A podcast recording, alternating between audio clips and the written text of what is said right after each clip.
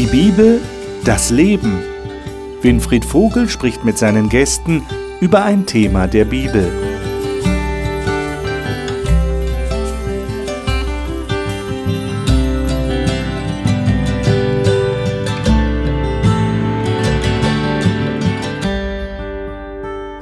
Willkommen zu unserer Talkrunde hier im Studio. Wir sind gerade dabei, über das Thema meine Familie zu reden. Wir haben schon einige Sendungen in den letzten Wochen gehabt und wenn Sie die noch nicht gesehen haben und gerne den richtigen Start in dieses Thema haben wollen, weise ich Sie auf unsere Mediathek hin, wo Sie alle die Sendungen bisher sehen können, sich nochmal anschauen können. Heute geht es im Rahmen dieses Themas Meine Familie um ein Thema, wo manche meinen, dass das gar nicht dazugehört. Aber es gehört natürlich dazu. Es ist ein recht sensibles Thema. Es geht nämlich um Alleinsein. Allein, aber nicht einsam. Wir wissen, dass es Menschen gibt, die sehr einsam sind. Man sagt sogar, dass bereits junge Leute heutzutage trotz ihres Vernetztseins in den sozialen Medien unter Umständen sehr einsam sein können. Wie ist das mit dem Alleinsein? Es ist ja auch so, dass in manchen Kirchengemeinden sogar Leute, die keinen Partner oder keine Partnerin haben, also die keine direkte Familie um sich haben, dass die irgendwie angesehen werden, als wären sie nicht ganz vollständig als Menschen. Das ist dann für diese Personen nicht immer einfach. Deshalb dieses Thema, auch im Rahmen des Generalthemas meine Familie. Wie gehen wir damit um? Wie gehen die Gäste damit um, die zum Teil auch in diese Kategorie fallen, dass sie keinen Partner haben? Das ist, glaube ich, ein interessantes, ein spannendes Thema, aber eben auch ein sensibles Thema. Und ich hoffe, dass wir alle heute etwas mitnehmen können, das uns anregt, in der richtigen Art und Weise selber mit diesem Thema umzugehen und auch wenn es andere Personen betrifft, dass wir mit ihnen in der richtigen Weise umgehen. Ich darf Ihnen jetzt meine Gäste vorstellen, mit denen ich über dieses Thema reden möchte. Melina Godina hat schon an verschiedenen Orten in Deutschland gelebt und arbeitet jetzt bei Hope Media. Sie verbringt viel Zeit mit ihrem Pferd in der Natur und mit Freunden. Sie liebt Musik, Zeichnen und das Gestalten mit Medien. Dagmar Dorn ist Hebamme von Beruf, leitet die Abteilung Frauen einer Freikirche und ist Single. Sie mag reisen, andere Kulturen, wandern, Musik und lesen und schätzt es, mit Freunden Zeit zu verbringen und sich auszutauschen. Johannes Weigmann ist seit über 30 Jahren verheiratet und hat zwei erwachsene Kinder. In seinem sehr aktiven Ruhestand kümmert er sich um Flüchtlinge, hilft bei der Tafel mit und betreut Senioren, die Unterstützung brauchen. Thilo Voth ist Pastor und im Vorstand einer Freikirche tätig. Nach dem Tod seiner ersten Frau aufgrund einer schweren Erkrankung war er nach 20 Jahren Ehe mit drei Kindern wieder allein. Heute ist er wieder verheiratet. Ich freue mich, dass ihr hier im Studio seid und dass wir über dieses Thema reden können. Und ich würde vorschlagen, wir beginnen mit einem, ja, ich würde sagen, grundlegenden Text, nämlich ganz am Anfang der Bibel in 1. Mose Kapitel 1. 1. Mose Kapitel 1. Und da die Verse 26 und 27 mal als, als erste Verse, die uns so einstimmen auf das Thema. Äh, Dagmar, darf ich dich bitten, die zu lesen aus mhm. deiner Neues Leben Übersetzung? Da sprach Gott, wir wollen Menschen schaffen nach unserem Bild, die uns ähnlich sind. Sie sollen über die Fische im Meer, die Vögel am Himmel, über alles Vieh, die wilden Tiere und über alle Kriechtiere herrschen. So schuf Gott die Menschen nach seinem Bild. Nach dem Bild Gottes schuf er sie, als Mann und Frau schuf er sie. Okay, dann gehen wir mal in Kapitel 2. Johannes, darf ich dich bitten, mal diese Verse zu lesen? Äh, und zwar die Verse 18 bis 24. Und Gott der Herr sprach, es ist nicht gut, dass der Mensch allein sei. Ich will ihm eine Hilfe machen, die ihm entspricht. Und Gott der Herr machte aus Erde alle die Tiere auf dem Felde und alle die Vögel unter dem Himmel und brachte sie zu dem Menschen, dass er sehe, wie er sie nennte. Denn wie der Mensch jedes Tier nennen würde, so sollte es heißen. Und der Mensch gab einem jedem Vieh und Vogel unter dem Himmel und Tier auf dem Felde seinen Namen. Aber für den Menschen wurde keine Hilfe gefunden, die ihm entsprach. Da ließ Gott der Herr einen tiefen Schlaf fallen auf den Menschen und er schlief ein. Und er nahm eine seiner Rippen und schloss die Stelle mit Fleisch. Und Gott der Herr baute eine Frau aus der Rippe, die er von dem Menschen nahm und brachte sie zu ihm. Da sprach der Mensch, die ist nun Bein von meinem Bein und Fleisch von meinem Fleisch. Man wird sie Männi nennen, weil sie vom Manne genommen ist. Darum wird ein Mann seinen Vater und seine Mutter verlassen und seiner Frau anhangen, und sie werden sein ein Fleisch. Dankeschön. Und jetzt würde ich vorschlagen, lesen wir noch einen Text dazu, der steht im Predigerbuch, also in diesem Weisheitsbuch, geschrieben von dem weisen Salomo, Prediger, Kapitel 4 und dort die Verse 9 bis 12. Thilo, darf ich dich bitten, das zu lesen? Zwei haben es besser als einer allein, denn zusammen können sie mehr erreichen. Stürzt einer von ihnen, dann hilft der andere ihm wieder auf die Beine. Doch wie schlecht steht es um den, der alleine ist, wenn er hinfällt. Niemand ist da, der ihm wieder aufhilft. Wenn zwei in der Kälte zusammenliegen, wärmt einer den anderen. Doch wie soll einer allein warm werden? Einer kann leicht überwältigt werden, doch zwei sind dem Angriff gewachsen. Man sagt ja auch, ein Seil aus drei Schnüren reißt nicht so schnell. Hm. So, wenn ihr mal diese Texte jetzt auf euch wirken lasst. Wir haben angefangen, Gott schuf den Menschen als Mann und Frau, also als verschiedengeschlechtliche Wesen. Und dann sagt Gott, es ist nicht gut, dass der Mensch allein sei. Das ist die Geschichte, wo Adam die Namen der Tiere sagen soll und er findet plötzlich heraus, die sind alle zu zweit. Ja, sind alles Paar, Paare. Und ich bin alleine. Und Gott sagt, es ist nicht gut, dass der Mensch allein sei. Ich baue ihm jetzt, das ist tatsächlich das Wort im Hebräischen steht, ich baue ihm jetzt eine Frau. Interessant. Nur für die Frau wird dieser Begriff verwendet. Und dann noch der Text im Prediger. Es ist besser, man ist nicht allein. Wie, wie würdet ihr das bewerten aus, aus eurer persönlichen Sicht? Wie, wie versteht ihr diese Texte? Also würdet ihr sagen, okay, die Texte suggerieren, dass derjenige, der allein ist, benachteiligt ist? Also für mich geht es hier erstmal um, um eine Beziehung grundsätzlicher Art. Und das ist für mich jetzt noch nicht mal die Frage, ob Mann und Frau, sondern mhm. erstmal nur, da ist ein Mensch, da ist ein Wesen, mhm. äh, was eine Beziehung braucht. Okay. Ja, also ein Wesen auf Gemeinschaft hin angelegt, wie auch immer jetzt diese Beziehung erstmal aussieht.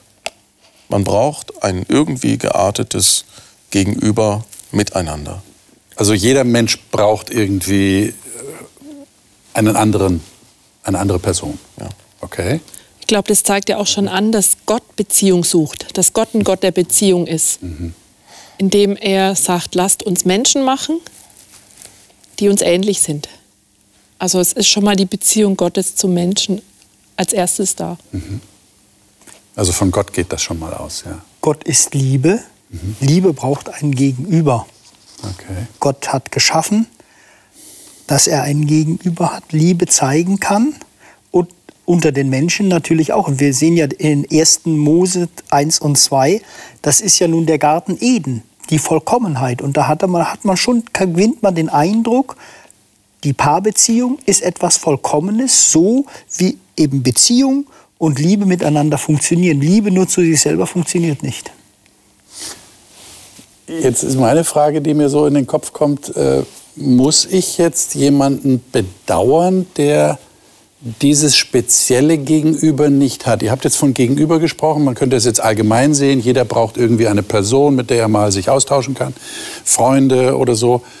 Aber äh, hier geht es ja doch um Mann und Frau. Und ich reflektiere jetzt so ein bisschen das Denken, das sowohl in unserer Gesellschaft häufig vorzufinden ist, als auch in Kirchengemeinden. Ich sage es jetzt mal ganz, ganz krass. Alleinstehende sind Menschen zweiter Klasse. Versteht ihr, was ich sagen will?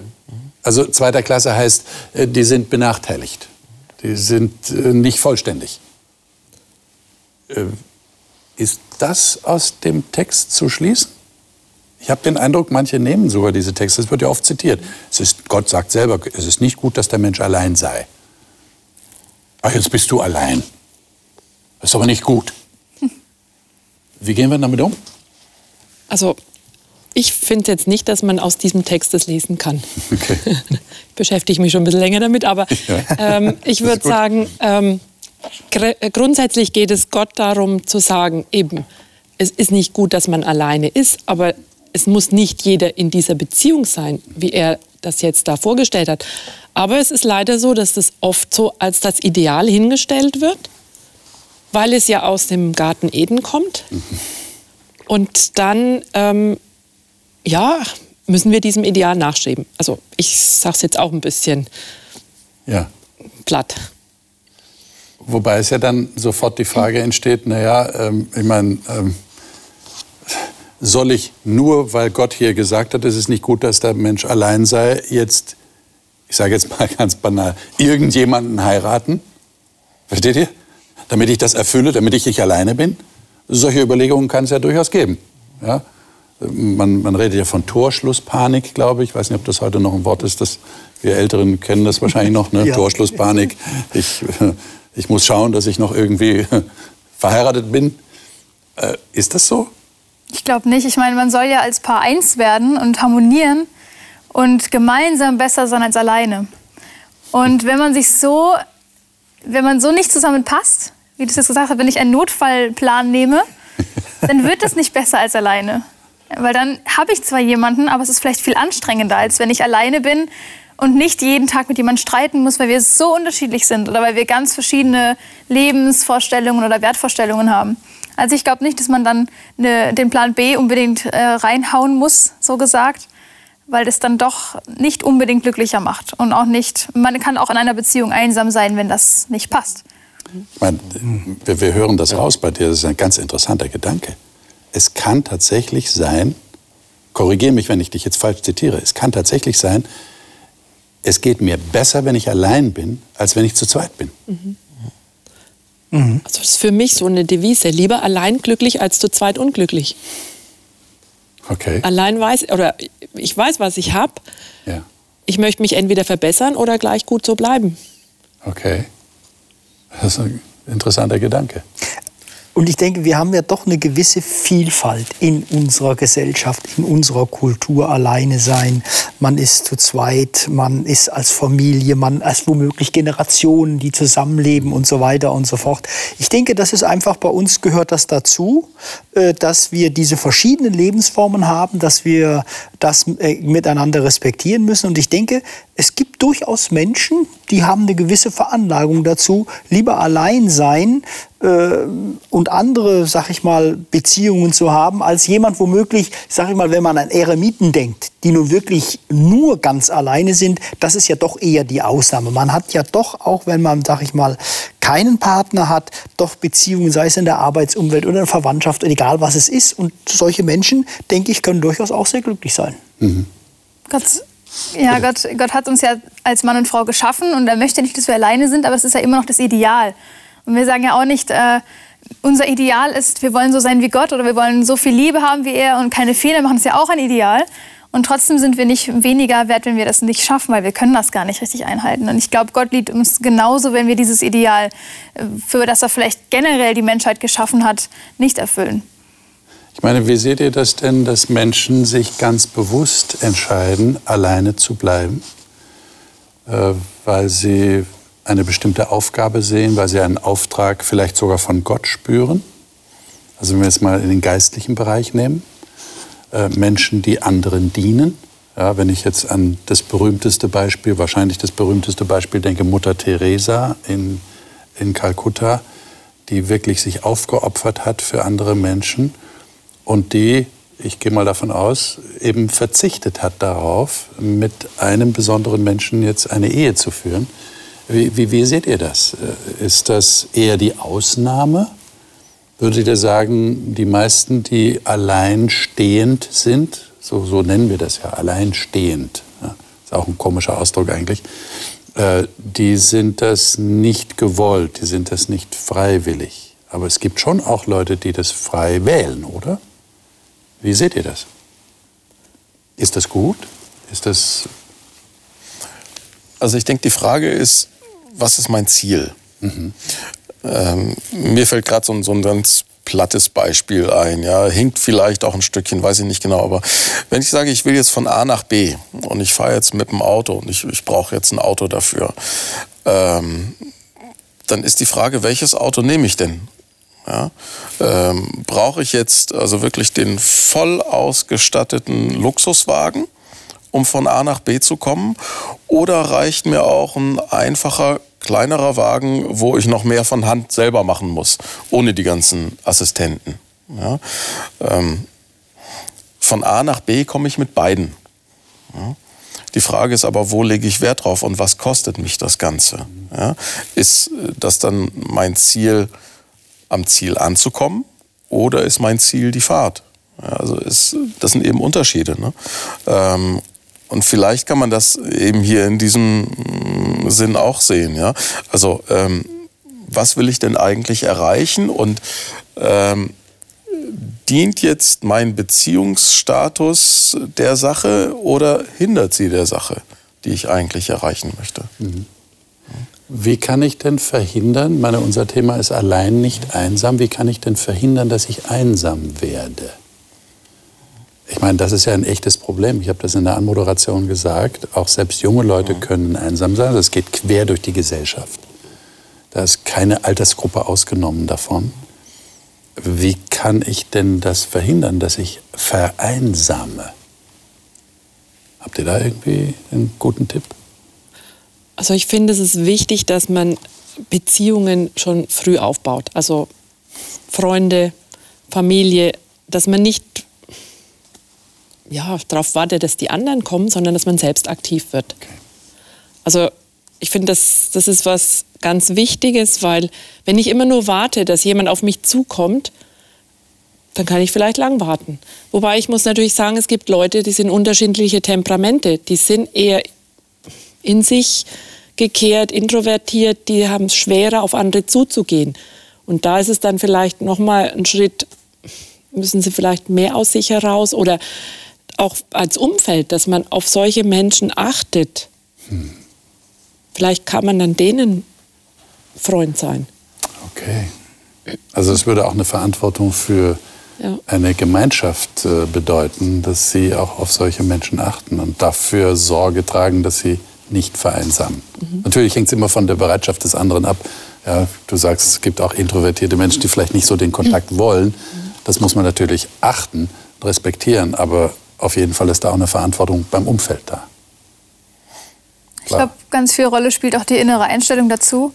Ähm, wie man das bewertet, dass man jetzt keinen Partner an seiner Seite hat.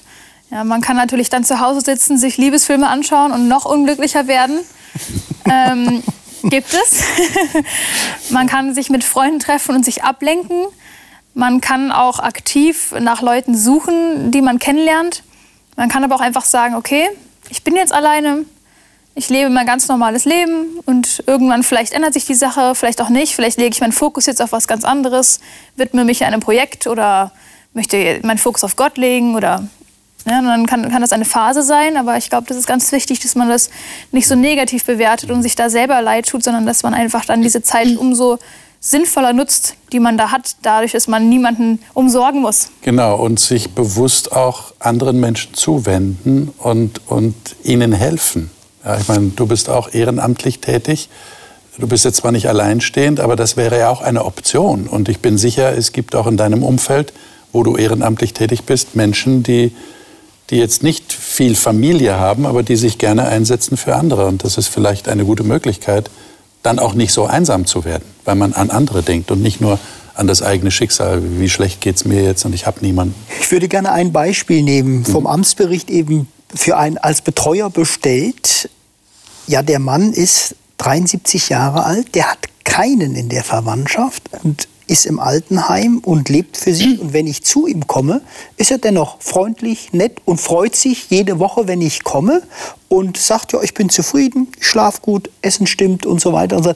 Das ist schon für mich, ich bewundere diesen Mann, dass der das an der Stelle so gut an der Stelle, sag ich mal, äh, kann. Auf der anderen Seite Beispiele auch, wo man deutlich merkt in der Gesellschaft, Menschen, die alleine sind, die wirklich mit ihrem Alleinsein ein richtiges Problem haben und der Gesellschaft äh, oder was es auch sein mag, richtig auf die Nerven gehen können, weil sie damit eben nicht umgehen können, weil sie einfach unglücklich sind. Sie wären halt eben auch gerne mit Partner und es klappt nicht, aber dann klappt es erst recht nicht. Mhm. Also so ich sag mal so aus meiner Erfahrung, was ich so erlebt habe ja. ähm, nach dem Tod meiner Frau, ist es für mich wichtig gewesen zu sagen, ich nehme diese Situation jetzt erstmal an. Ich akzeptiere das. Ich kann es beklagen, ja, und ich kann darüber sauer sein und wütend sein und traurig und enttäuscht. Aber ich nehme es an und ich glaube, das ist erstmal also ein wichtiger Schritt gewesen. Ähm, und das Zweite ist, sich dann nicht zu verkriechen ja, ähm, eben die anderen Beziehungen, die noch da sind, und es sind auf jeden Fall immer irgendwelche Beziehungen da. Sei es zu Freunden, zu Nachbarn, zu Arbeitskollegen, zu Familie. Also es gibt immer Beziehungen. Wir sind nie ohne Beziehung. Ja, außer vielleicht der Eremit, der wirklich alleine in der Wüste irgendwo lebt. Ja. Aber sonst haben wir immer Beziehungen. Das eben auch zu nutzen. Hm. Und zu sagen, dann konzentriere ich mich jetzt auf einen anderen Weg, auf etwas Neues. Ich hänge also nicht dem Alten nach. Trotzdem, dass ich Trauer haben darf und auch zulassen darf, auch zulassen muss. Das einfach auch rauszulassen, ähm, weil das dann eben zur Verarbeitung dient. Mhm. Ja. Mhm. Hm. Es gibt ja äh, zwei Texte, die würde ich gerne mit euch anschauen, die ähm, so ein bisschen jetzt diesen, diese Situation reflektieren, die du gerade geschildert hast. 2. Mose 22. Ich lese das mal kurz vor, das sind ganz kurze Sätze hier äh, in Vers 21 und 22. Keine Witwe oder Weise dürft ihr bedrücken. Falls du sie in irgendeiner Weise bedrückst, dann werde ich, wenn sie wirklich zu mir schreien muss, ihr Geschrei gewiss erhören.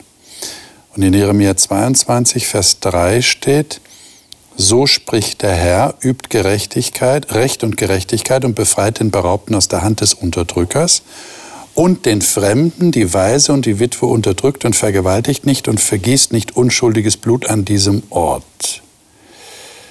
Ähm, du hast jetzt schon die Frage eigentlich beantwortet, die ich dazu stellen wollte. Wie kann ich denn so damit umgehen, wenn ich herausgerissen werde aus einer Beziehung, die bestanden hat? In deinem Fall ja sogar 20 Jahre lang. Mhm. Wie kann ich dann damit überleben, ohne zu versinken? Mhm. Ja? Aber die andere Frage ist ja jetzt auch wichtig, die andere Perspektive. Wie sollten denn die Menschen im Umfeld damit umgehen? Ich weiß nicht, ob du dazu was sagen kannst. Was hättest du dir denn gewünscht? Oder was wünscht sich ein Mensch in der Situation? Ähm, Wie mit ihm umgegangen wird.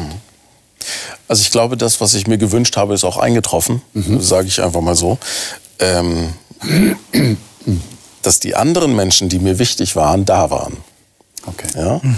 Ähm, sprich der Rest Familie oder Freunde. Mhm. Und dass sie das in der Situation auch akzeptiert haben ja, dass sie mit mir getrauert haben und nicht gesagt haben, äh, wird schon wieder, geht schon vorbei und ähm, deine Frau ist ja jetzt äh, das Nächste, ist, du siehst sie dann im Himmel und alles ist gut.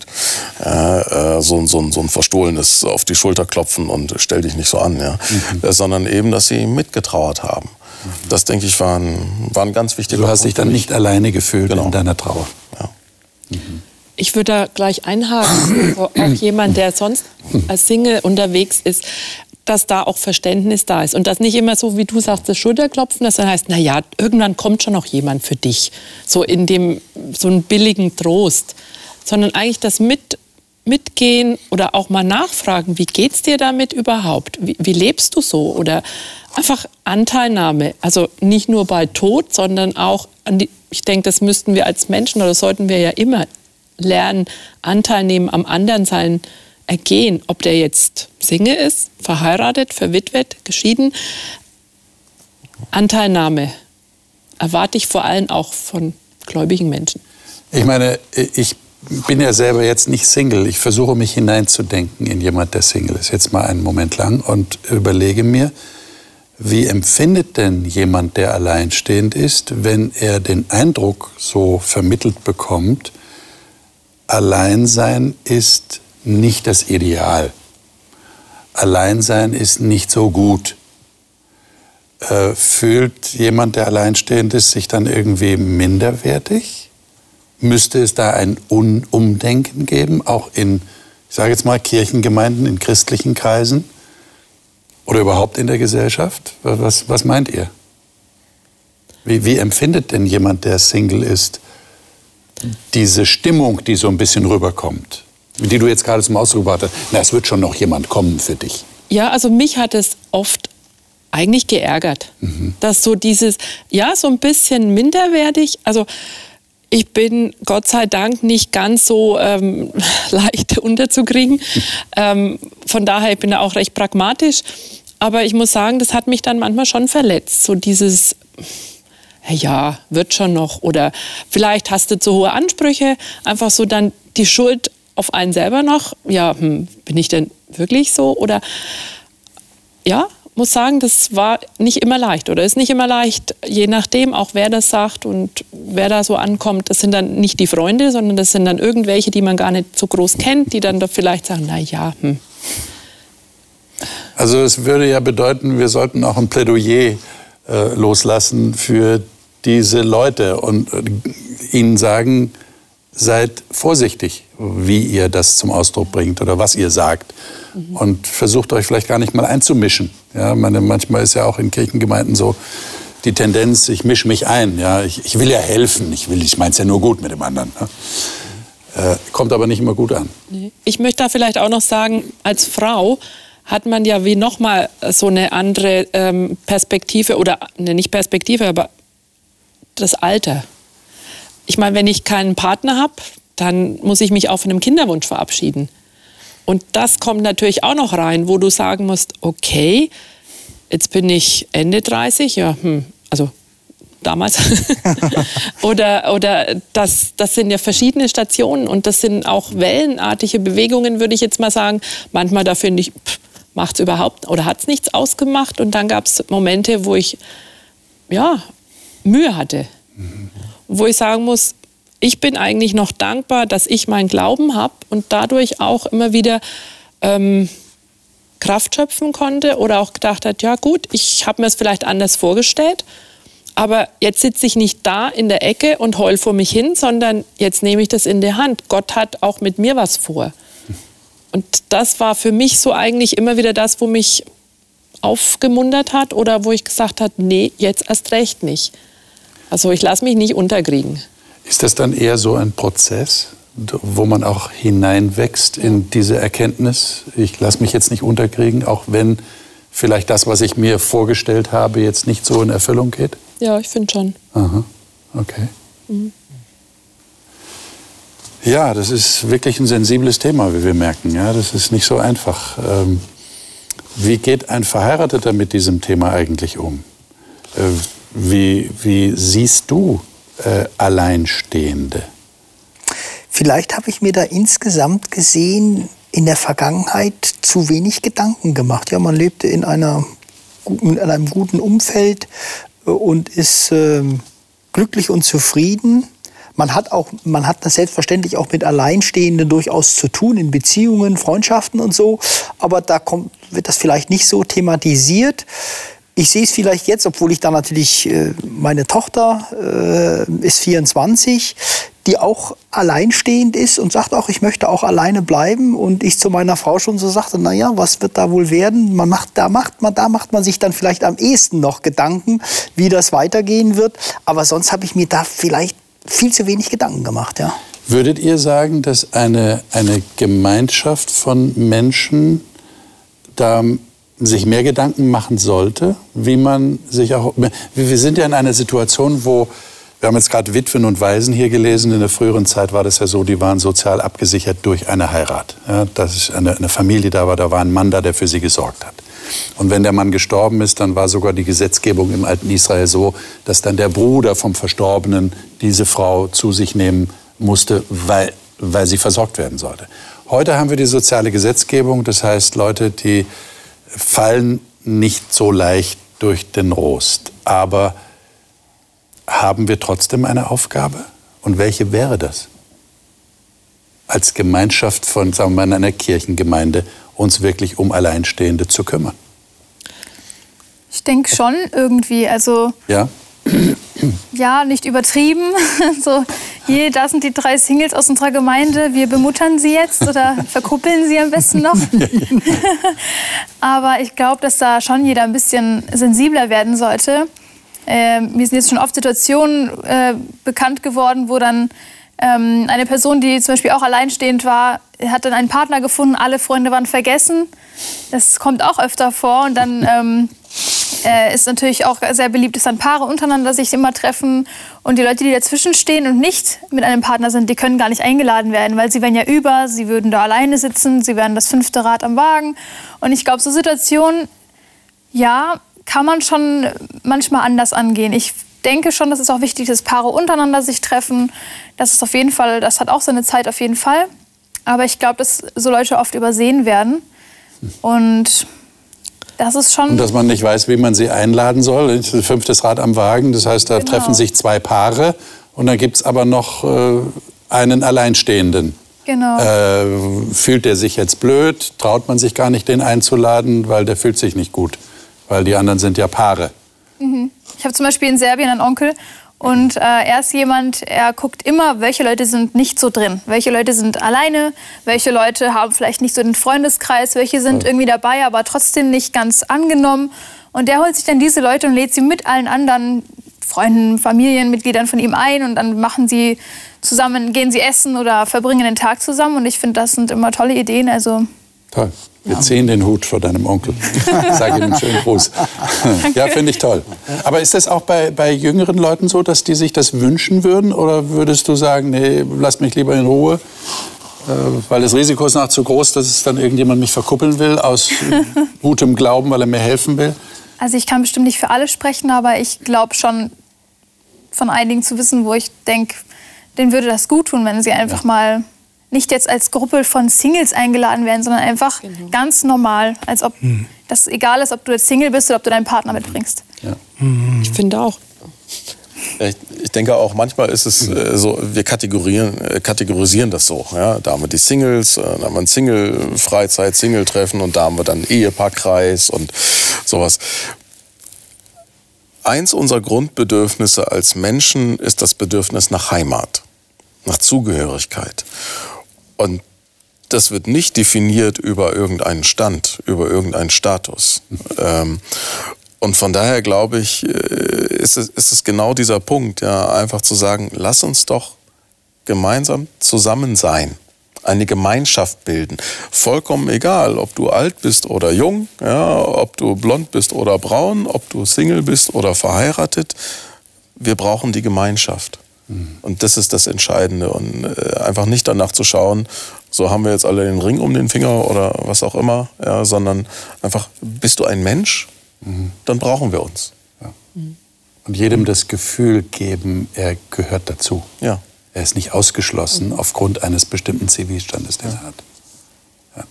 Ich denke aber, du fragtest ja Kirche sich kümmern. Also in unserer Kirche durchaus, dass es eben so Single-Freizeiten gibt, dass es Angebote äh, gibt für Menschen, die alleine sind, äh, die halt eben ja hoffentlich auch in solchen Gemeinschaften dann durchaus positive Dinge mitnehmen können. Also es ist nicht so, dass das ganz unter den Tisch fällt, sondern man schon überlegt, wie man das äh, positiv gestalten kann. Ich finde es einfach auch wichtig, dass man auch in Familien mit aufgenommen wird. Also gerade, also Familien aufgenommen, aber dass zum Beispiel in Kirchengemeinden die Familien auch Alleinstehende einladen. Gerade auch Kontakt mit Kindern. Also ich bin dankbar, dass ich, ich habe vier Patenkinder, also von Freunden, verschiedenen Freunden, die Kinder. Ich bin für die die Patentante. Und so habe ich auch meinen Kontakt zu Kindern in den unterschiedlichen Altersstufen. Und ich finde, das ist einfach bereichernd auch, wenn du keine eigenen Kinder hast, dass du da auch in Kontakt kommst, dass man vielleicht auch so eine Art Mentor sein kann für Kinder in der Kirchengemeinde. Oder ähm, weil so eine Tante da, die sagt vielleicht das Gleiche wie die, wie die eigene Mutter, aber es kommt nicht von der eigenen Mutter oder vom Vater oder was auch immer. Also äh, mal da die Chance zu sehen, auch für mich als Aufgabe in meiner Kirchengemeinde oder in meiner Umgebung bei Freunden was zu bewirken. Ja. Also ich habe das auch schon gehört, dass Leute das sehr schätzen, wenn sie eingeladen werden und mhm. ihnen das Gefühl gegeben wird, du gehörst mit dazu. Weil manchmal wird das eben außen vor gelassen. Ja, und manchmal gibt es auch Leute, die haben dann Sorge, wie, wie empfindet derjenige, wenn er jetzt in einer Familie ist und der denkt dann die ganze Zeit daran, dass er allein ist. Aber ich glaube, die Sorge ist gar nicht berechtigt. Nee. Die sollte man einfach mal hintanstehen lassen und sagen, nimm nur einfach dazu. Oder gleich. Und, und, ja. ja. Entschuldigung. Ja, ja. Weihnachten zum Beispiel. Wie verbringt ein Single ja. Weihnachten? Ja, genau. Mhm. Und ich weiß, eine Familie, eine Freundin, die hat jedes Jahr, fragt sie, was hast du für einen Dienst? Bist du da? Nicht, dass du allein irgendwo bist. Wir laden dich ein. Ich meine, ich bin schon länger nicht mehr dort gewesen, weil ich immer irgendwie zu tun oder halt Weihnachten schon verplant habe. Aber die fragt jedes Jahr nach. Und da bin ich echt dankbar, dass ihr das bewusst ist, dass sie sagt, du kannst immer zu uns kommen. Hm. Das wünsche ich mir eigentlich dass wir auch als Gläubige Heimat bieten für andere. Hm. Interessant. Äh, nehmen wir noch einen Text, äh, und zwar in Philippa Kapitel 4, die Verse 12 bis 13. Das ist auf den ersten Blick ein Text, der über dieses Thema spricht, das wir jetzt gerade haben, Alleinsein. Aber ich werde euch dann fragen, hat der Text vielleicht doch was damit zu tun? Äh, Melina, darf ich dich bitten, den zu lesen? Das ist Verse 12 und 13 in Philippa Kapitel 4. Ja. Ich verstehe mich so gut aufs Armsein wie aufs Reichsein. Ich bin in allem und für alles geübt, sowohl satt zu sein als zu hungern, sowohl Überfluss zu haben als Mangel zu leiden. Ich vermag alles durch den, der mich stark macht. Ist dieser Text auch anzuwenden auf auf die Situation des Alleinseins. Also man könnte hinzufügen, das hat Paulus jetzt nicht geschrieben, ich kann verheiratet sein, ich kann allein sein. Es ist in Ordnung. Ist, hat das auch einen geistlichen Aspekt? Weil er sagte dann, alles vermag ich in dem, der mich kräftigt. Oder ist es jetzt zu hoch gegriffen? Dass man sagt, man kann auch allein sein, ohne den lieben Gott aushalten. Ich denke, wir sind jetzt eigentlich gerade wieder am Anfang angelangt, okay. bei dem Mosetext, okay. ja, wo Gott sagt, lass uns Menschen machen, mhm. wo er äh, einfach die Beziehung ins Leben ruft. Mhm. Und hier an dieser Stelle, äh, da schließt sich eben für mich der Kreis, sagt der Schreiber, es gibt unterschiedliche Situationen, in denen ich bin. Manche sind gut, manche sind schwierig. Ja? Äh, vielleicht finde ich jetzt gerade allein sein gut und verheiratet sein schwierig oder auch umgekehrt. Es gibt unterschiedliche Situationen. Aber in diesen unterschiedlichen Situationen habe ich eine Beziehung zu Gott, habe ich eine Beziehung zu Christus. Und der, der hält mich. Mhm. Ja? Und das ist dann eben egal, wie ich bin. Ja? Aber Christus ist da der mir dann einfach ja, Kraft und Stärke, so sagt die ähm, Hoffnung für alle jeden gibt. Ne? Ja. Ich glaube aber auch das ist wieder der Prozess. Und da gibt es Momente, wo ich vielleicht mit Gott sauer bin. Wieso die und wieso nicht ich? Aber schlussendlich, so wie du sagst, die Konstante, die da ist und die einen durchträgt, egal in welcher Situation man ist. Worüber wir jetzt noch gar nicht gesprochen haben, äh, ist Menschen, die verlassen worden sind. Also die wirklich nicht, äh, die verheiratet waren, sage ich jetzt mal, oder die in einer Beziehung waren, aber diese Beziehung ist abhanden gekommen. Jemand, der Partner oder die Partnerin hat sich entschieden, diese Beziehung zu verlassen und sich einem anderen zuzuwenden. Das passiert ja auch in Kirchengemeinden. Ja, äh, das kann ja zu ganz traumatischen Erfahrungen führen. Könnt ihr dazu was sagen? Wie, wie geht man da am besten, wie geht man mit solchen Menschen um, die wirklich verletzt sind und die dieses Alleinsein wirklich als eine, als eine Zurücksetzung ihrer Person empfinden? Weil es tatsächlich auch so empfunden werden muss, weil sie sind zurückgesetzt. Jemand anders sagt, ich will dich jetzt nicht mehr. Das ist ja furchtbar. Ähm, wie, wie kann man mit solchen Menschen umgehen? Wie kann man ihnen helfen? Ich bin jetzt kein Psychologe, aber ich würde von mir aus jetzt einfach sagen, dass ich denen genau das Gegenteil zeigen möchte, das sie gerade erlebt haben. Hm. Weil oft denkt man dann ja vielleicht, oh, niemand will mich mehr oder mhm. irgendwas stimmt ja mit mir nicht oder genau. so ähnliche Gedanken hat man dann bestimmt. Und äh, ich denke, dass man den Leuten auf jeden Fall zeigen kann, dass, dass, dass man sie als Freund oder als was auch immer wertschätzt und dass man denkt, diese Person ist wichtig und dass man sie genauso wie Singles vielleicht einlädt oder mit ihr Kontakt einfach hält und ihr zeigt, dass sie besonders ist und nicht wertlos, bloß weil jemand anders anderer Meinung war mhm. oder weil jemand anders die mhm. Zeit nicht mehr für sie haben möchte oder ähnliches. Ja. Aber manchmal kann sowas auch eine Befreiung sein. Ich denke an eine junge Familie, wo sie einfach in der Beziehung so eingeengt war und die Beziehung verlassen hat und dann auf einmal sehr befreit war. Mhm. Das jetzt auch, das auch schon viele ja. Jahre erlebt, sagt, nee, also ich bin so froh über diesen Schritt. Auch diese Dinge gibt es ja. Ja, das ist wahr. Also für mich, für mich greift an dieser Stelle halt eben nochmal hier dieser Vers 13. Ja? Alles kann ich durch Christus, der mir Kraft und Stärke gibt. Wenn ich die gesamte Bibel mir anschaue und einfach deiner Frage so von, von Anfang bis Ende, ähm, wie die Bibel die Geschichte Gottes mit dem Menschen beschreibt, dann gibt es in der Bibel ganz, ganz viele Geschichten vom Scheitern. wo also äh, Menschen in ihrem Leben richtig gescheitert sind und wo wir heute sagen würden, funktioniert gar nicht mehr, die Existenz äh, ist vorbei. Ja? Und genau an diesen Stellen wird mir immer wieder deutlich, dass es einen gibt, der immer wieder die Hand ausstreckt und einen gibt, der immer wieder sagt, egal was ist, ich bin da.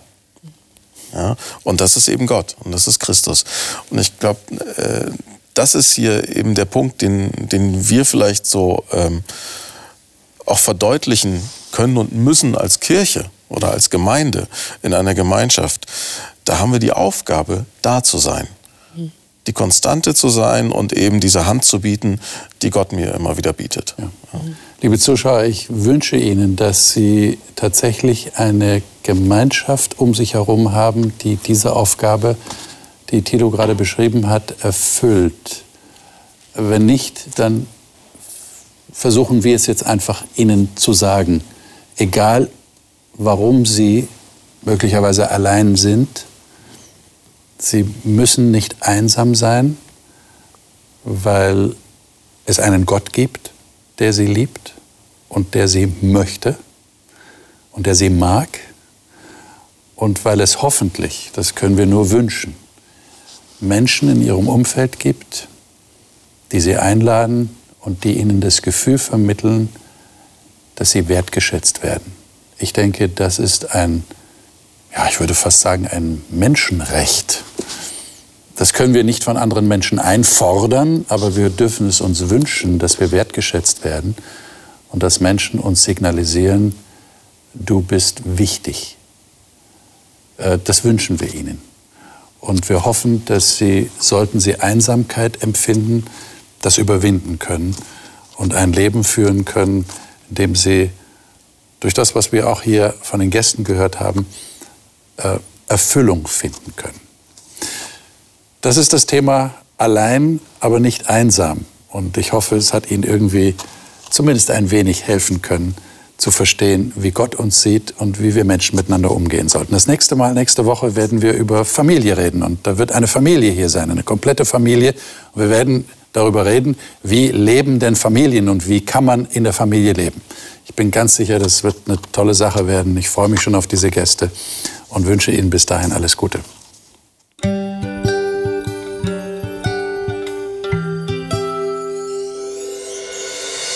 Sie hörten auf Hope Channel Radio die Bibel, das Leben mit Winfried Vogel und seiner Gesprächsrunde.